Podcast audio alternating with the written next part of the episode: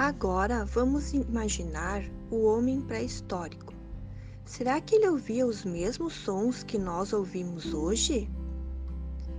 Convide a criança a fechar os olhos. Diga a ela que você irá colocar para tocar determinados sons que provavelmente faziam parte da paisagem sonora da pré-história. Lembre a criança de que o contexto de que os humanos pré-históricos viviam era muito diferente do atual. Haviam animais predadores que representavam sério perigo. Desconheciam como eram ocasionados fenômenos naturais. Não dispunham de recursos para se protegerem do frio, da chuva e de outras situações. Convide a criança a imaginar como seria viver em um local selvagem. Seria silencioso ou barulhento?